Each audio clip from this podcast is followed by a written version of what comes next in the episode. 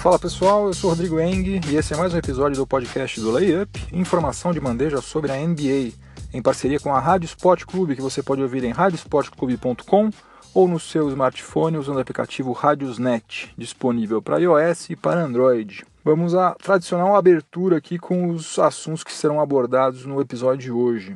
No primeiro período, você vai saber porque Lou Williams, que acabou de registrar sua maior pontuação na NBA, o ala armador do Los Angeles Clippers, está ganhando com uma folga gigantesca a corrida pelo prêmio de Six Man of the Year, do sexto homem da temporada, né? melhor reserva. No segundo período, vou falar sobre a trade deadline, que está se aproximando, né? a data limite para que os times possam fazer as suas trocas, em especial sobre uma negociação envolvendo Cleveland Cavaliers e Los Angeles Clippers, que ainda é apenas uma especulação, não há nada concreto sobre isso, mas como ela faz algum sentido, vale a pena a gente comentar sobre essa possível troca entre as franquias californiana e lá de Ohio. Durante o intervalo, nós vamos pegar a nossa máquina do tempo e voltar até o dia 11 de janeiro de 1984 para falar outra vez sobre um jogo envolvendo San Antonio Spurs e Denver Nuggets. Eu já fiz isso no começo do ano, vou fazer isso outra vez hoje, mas por uma ótima razão. A gente merece acompanhar de novo um outro jogo entre essas duas franquias, porque o que aconteceu nesse dia 11 de janeiro de 1984 não se repetiu nunca mais até hoje. No terceiro período, vou falar sobre as sanções aplicadas pela NBA para punir os brigões Serge Ibaka, do Toronto Raptors, e James Johnson, do Miami Heat.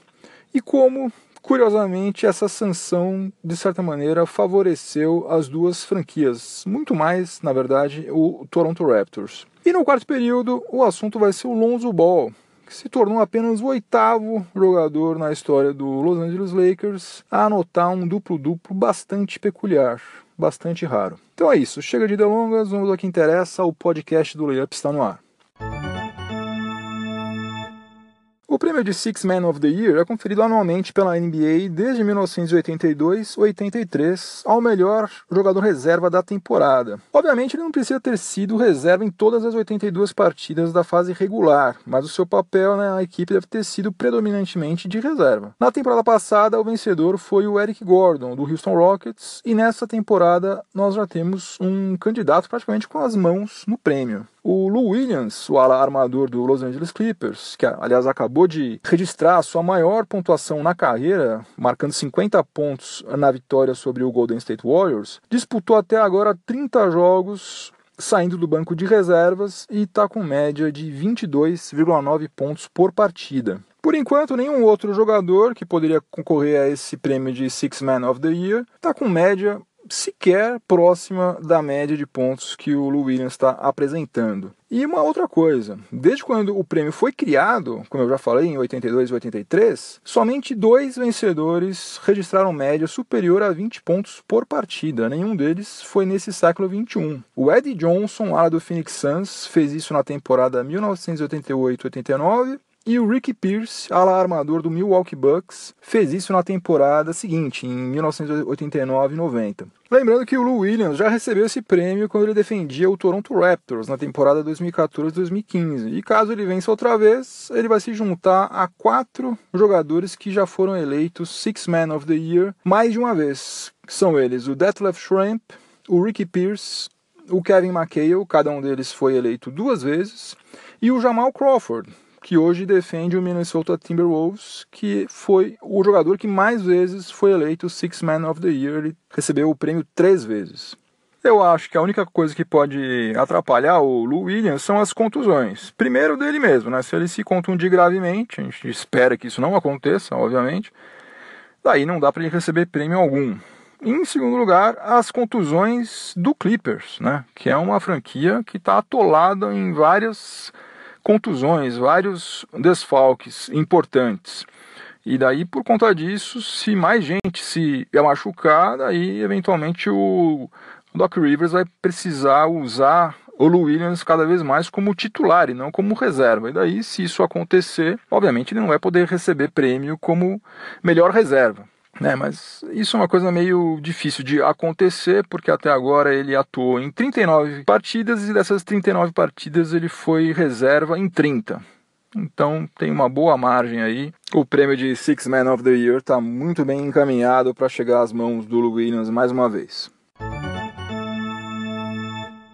Começando o segundo período do podcast do Layup, em parceria com a Rádio Sport Clube, agora eu vou falar sobre a Trade Deadline que vai ser agora no próximo dia 8 de fevereiro. E o que, que é a trade deadline? Não é nada mais do que um prazo para que as franquias realizem trocas de jogadores entre si. Depois dessa data, não pode mais fazer troca. Então, é uma, uma data que praticamente sacramenta com qual elenco cada equipe vai encarar os playoffs. Até a temporada passada, a trade deadline coincidia mais ou menos com o All-Star Weekend e gerou aquela situação meio bizarra envolvendo DeMarcus Cousins. Não sei se vocês se lembram. Ele acabou sendo negociado pelo Sacramento Kings com o New Orleans Pelicans justamente durante o All-Star Game. E daí por isso ele acabou permanecendo em quadra somente dois minutos, porque havia receio de que ele se contundisse no jogo, né? Então, para não melar a transação, ele ficou em quadra somente durante dois minutos. Então, a partir da a temporada atual, né, agora de 2017-2018, a NBA achou melhor antecipar a trade deadline.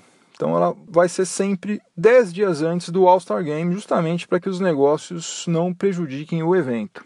Como sempre acontece às vésperas da trade deadline, começaram a pipocar alguns rumores sobre trocas. Né? Um deles envolveria o Los Angeles Clippers e o Cleveland Cavaliers. E, em princípio, faz sentido para os dois lados. O time de Ohio tem atualmente a segunda pior defesa da NBA em defensive rating, em eficiência defensiva. Está à frente somente do Sacramento Kings.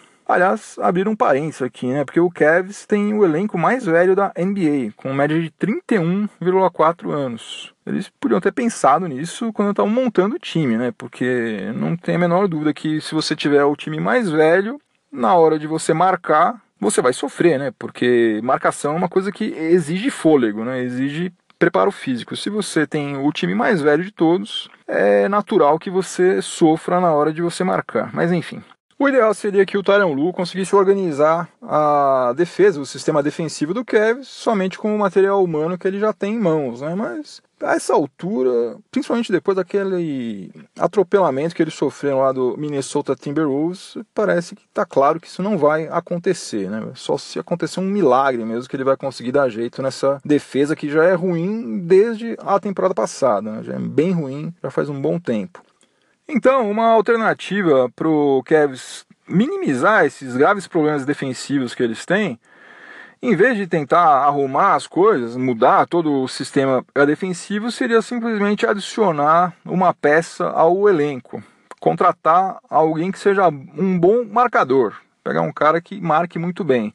E esse cara poderia ser o DeAndre Jordan, o pivô do Clippers, que justamente tem uma reputação já há um bom tempo de ser um ótimo defensor. Né? Ele é muito eficiente nos rebotes, principalmente nos bloqueios. E daí entram os detalhes dessa possível troca. O contrato do DeAndre Jordan tem uma player option na próxima temporada. Isso aí significa, portanto, que ele pode se tornar um free agent em julho. Motivo pelo qual o Clippers tem interesse em negociá-lo agora, porque caso ele não queira renovar, ele pode simplesmente assinar com qualquer outra franquia sem que o Clippers receba nada em troca. E tem uma outra coisa, a gente não sabe, na verdade, se o Clippers tem interesse em empatar uma grana pesada na renovação do contrato do DeAndre Jordan, porque eles estão passando por um, uma fase de reformulação, de reconstrução do seu elenco, e talvez isso nem seja do interesse deles. Então, eles talvez já estejam contando com a perda dele só que trocando ele agora, talvez seja mais interessante. Eles recebam algo, coisa que não iria acontecer se ele fosse embora no mês de julho. Pois bem, o Cavs tem algo que muito interessa a franquia californiana. O Cavs tem aquela escolha de primeira rodada que pertencia originalmente ao Brooklyn Nets, que eles receberam na troca que levou o Kyrie Irving lá para Boston. O Nets está fazendo uma campanha bastante digna, né? Mas certamente vai render uma das dez primeiras escolhas no próximo draft. Ou seja, uma escolha ainda bastante interessante. E essa escolha aí pode ser bastante útil justamente para o Clippers, que desde quando Chris Paul saiu, eles estão encarando de frente essa reformulação do seu elenco. O grande problema do Clippers é que o valor de mercado do DeAndre Jordan não é dos maiores, justamente porque ele pode se tornar um free agent em julho. Então, nenhuma franquia vai oferecer nada muito interessante por ele, sabendo que três meses depois ele pode assinar com qualquer outro time, né? Por melhor defensor que ele seja, certamente essa não é uma estratégia muito inteligente, né? Ceder alguma coisa que vale bastante por alguém que vai ficar no seu time durante três meses somente. E daí o sempre bem informado Adrian Wojnarowski jornalista da ESPN, confirmou que de fato o Clippers está disposto a negociar o DeAndre Jordan. Mas tudo leva a crer que as franquias interessadas nele vão deixar o tempo passar para aproveitar o fator desespero, né? Vão deixar a porta da trade deadline tá quase se fechando para fazer suas melhores ofertas pelo pivô no próprio dia 8 de fevereiro. Então, acho que a gente vai ter um dia 8 bastante emocionante aí, muitas notícias rolando no Twitter no próximo dia 8 de fevereiro. Vamos ficar de olho aí.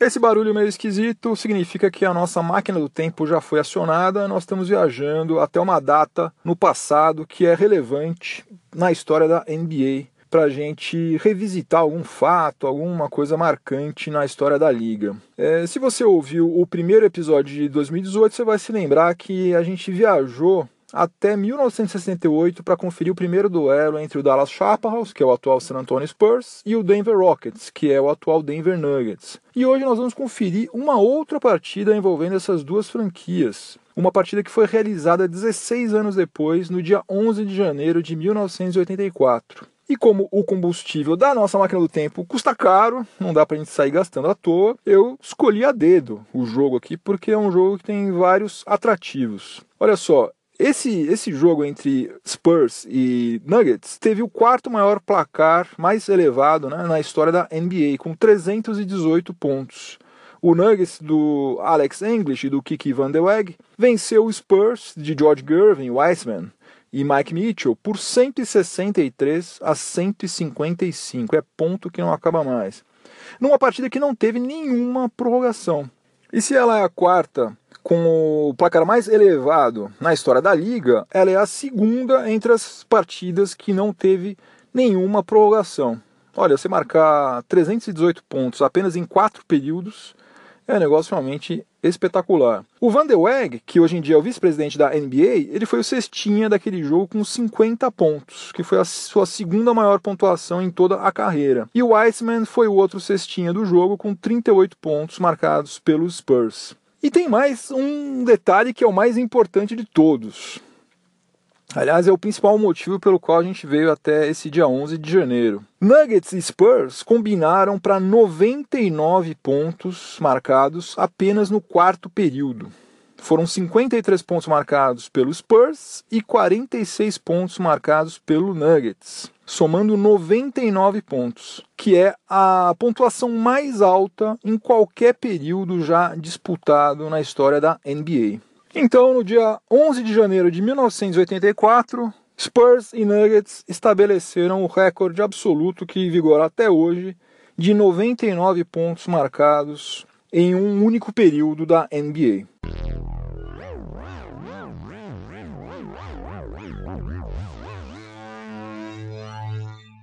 Voltando a 2018, para a gente começar o terceiro período do podcast do Layup em parceria com a Rádio Sport Clube. E agora eu vou falar sobre aquela briga que aconteceu no jogo entre o Toronto Raptors e o Miami Heat. Jogo que foi vencido pelo time da Flórida por 90 a 89 com uma bandeja do Wayne Ellington. No finzinho do jogo, no último segundo do jogo. Aliás, deixa eu abrir um colchete antes de falar sobre o assunto que vai ser abordado aqui neste período. Salvo engano, eu tive seis técnicos quando eu joguei.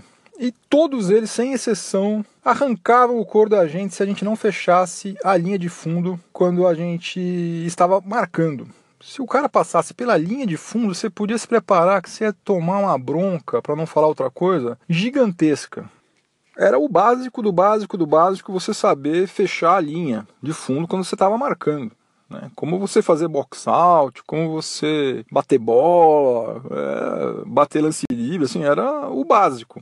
E hoje em dia, justamente, a gente vê volta e meia os caras justamente dando a linha de fundo para o adversário passar. Uma coisa bizarra. O N. Ellington fez isso. Ele fez a cesta simplesmente porque o Pascal Siakam ofereceu para ele, ó, passa, vem aqui, ó, passa aqui. Em vez dele fechar o fundo, ele fez o contrário, ele, não, passa por aqui, pode ir. É um negócio bizarro. Sinceramente, eu não sei se isso é algum tipo de estratégia nova aí que tá surgindo lá na NBA. Que diabo é isso? Mas eu já vi isso aí acontecer mais de uma vez. É uma falha tão é, primária que eu custo a acreditar que seja falta de treino, seja falta do técnico falar, porque, puxa vida, se eu em categoria de base no Brasil sabia disso há 30 anos atrás, como é que o cara que joga atualmente na NBA não sabe?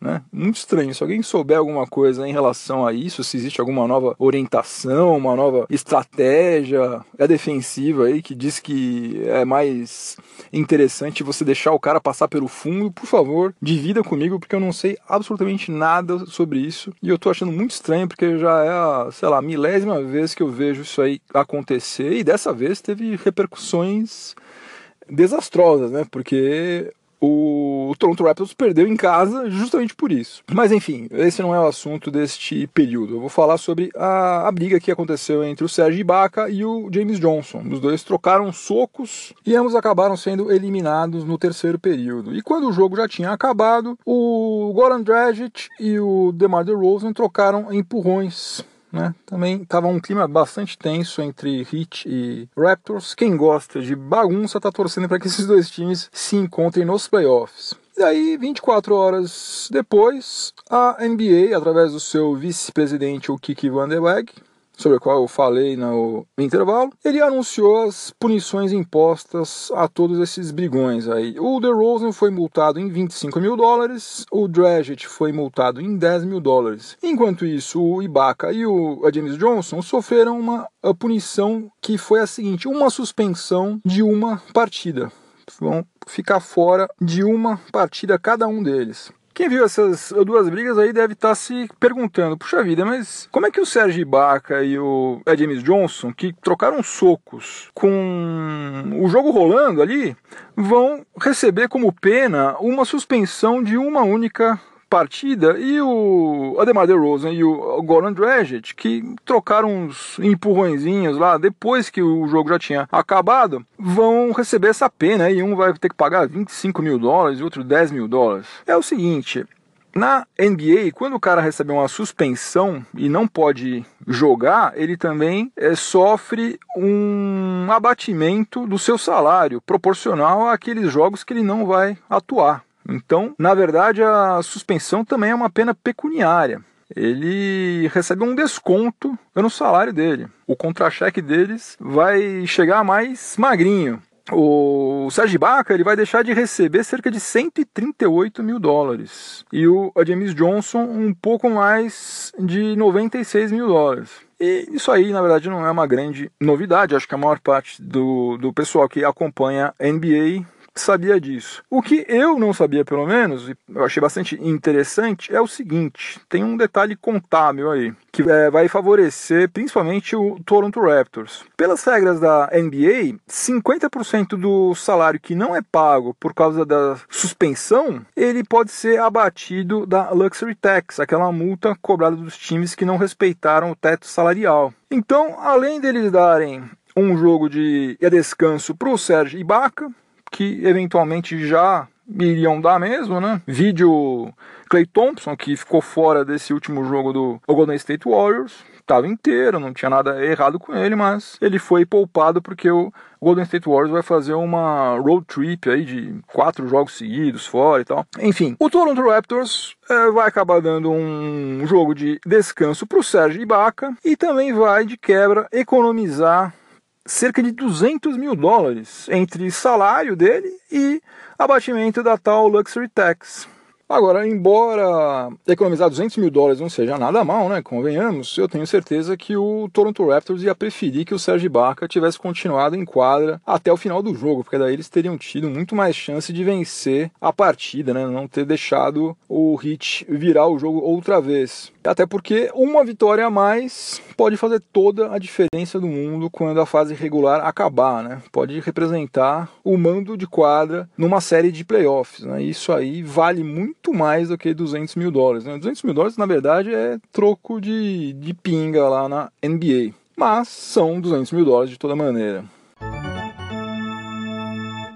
Vamos agora ao quarto e último período do podcast do Layup, em parceria com a Rádio Sport Clube. Eu vou falar sobre o Lonzo Ball. Enquanto o Lavar Ball, o pai dele, estava jogando a isca para todo mundo morder, né, ao criticar publicamente o técnico Luke Walton, o seu filho voltou às quadras depois de desfalcar o Los Angeles Lakers em seis partidas por motivo de contusão. E daí, na vitória sobre o Sacramento Kings, por 99 a 86, o Lonzo Ball fez algo que apenas sete jogadores do Lakers haviam realizado, pelo menos desde a temporada 1963-64, de acordo com o site Basketball Reference. O Lonzo Ball anotou um duplo-duplo nesse jogo contra o Kings, sem pontuar em dois dígitos, o que é uma coisa extremamente rara e como eu já falei, extremamente raro na história do Lakers. Ele pegou 11 rebotes, fez 11 assistências, 5 roubos de bola, um bloqueio e marcou somente 5 pontos, porque ele teve mais uma vez um aproveitamento ridículo nos arremessos de quadra. Ele fez 10 arremessos de quadra e converteu somente 2. Ou seja, ele fez um duplo-duplo em rebotes e em assistências. Agora, esse é um tipo de feito que, apesar de ser extremamente raro e tal, valer a pena a gente ficar comentando sobre ele, é um feito que engana, né? Porque teria sido muito melhor se ele simplesmente tivesse acertado mais uns dois ou três arremessos de quadra e tivesse pontuado também em dois dígitos e feito um triplo-duplo, não um duplo-duplo, né? Mas, por outro lado, quando você confere quais são os outros sete jogadores do Lakers que anotaram duplos-duplos sem pontuar em edícitos duplos, daí renasce a esperança de que Lonzo Ball de fato pode vir a ser um grande craque. Porque olha só quais são os jogadores do Lakers que também fizeram isso. Elgin Baylor, Elmore Smith. Olha só, Elmore Smith fez isso, gente, com 18 rebotes e 14 bloqueios. Imagina só. O Connie Hawkins, Magic Johnson, Ron Harper e Lamar Odom.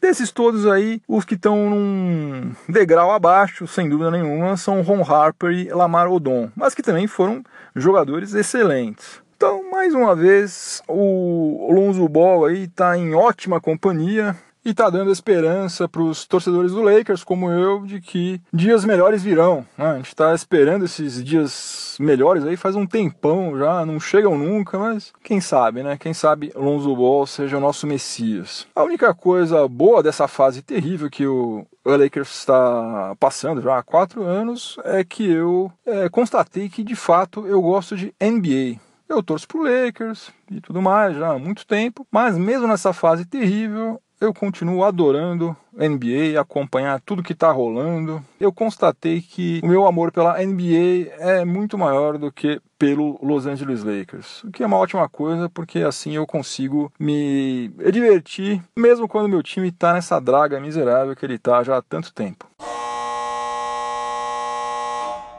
Fim de jogo, não tem prorrogação, o podcast do Layup vai ficando por aqui, mas antes de eu ir embora eu vou deixar minha trilha sonora para o final de semana como eu sempre faço nos episódios que fecham a semana. Eu vou ouvir The Ocean, do Led Zeppelin, que é uma música do álbum Houses of the Holy, que foi lançado em 1973. Eu tenho uma relação bem antiga com essa música The Ocean, porque eu estudei num colégio dos 14 aos 17 anos, que tinha uma rádio que funcionava durante o recreio. E o cara que era o responsável por colocar todas as músicas nessa rádio, é, o Zé, ele era alucinado por Led Zeppelin. Então, várias vezes, durante vários recreios, ele começou. A primeira música que ele tocava era The Ocean. Daí eu desenvolvi um reflexo condicionado. Eu associei coisa legal, coisa bacana, recreio, com Led Zeppelin. Uma coisa meio Pavlov. E até hoje, quando eu escuto The Ocean, é uma música que me põe para cima. Sem falar que, meu, o refrão é sensacional, a bateria absurda, é sensacional. É, Led Zeppelin é a minha banda preferida, disparado. Então ouça aí The Ocean do Led Zeppelin que você não irá se arrepender. Se você estiver ouvindo esse episódio na Rádio Esporte Clube, continue sintonizado por aí que vem mais informação de qualidade na sequência. E se você estiver ouvindo em alguma plataforma de podcast, aproveite para avaliar positivamente o podcast do Layup e me dar uma força. Lembrando que você pode sempre me mandar uma mensagem lá no layup.com.br, entra lá no site layup.com.br, na página de contato, me manda uma mensagem, uma sugestão, uma crítica, uma dúvida que você vai me ajudar a fazer este podcast. Aproveitem o final de semana, juízo. Semana que vem tem mais. Abração para todo mundo.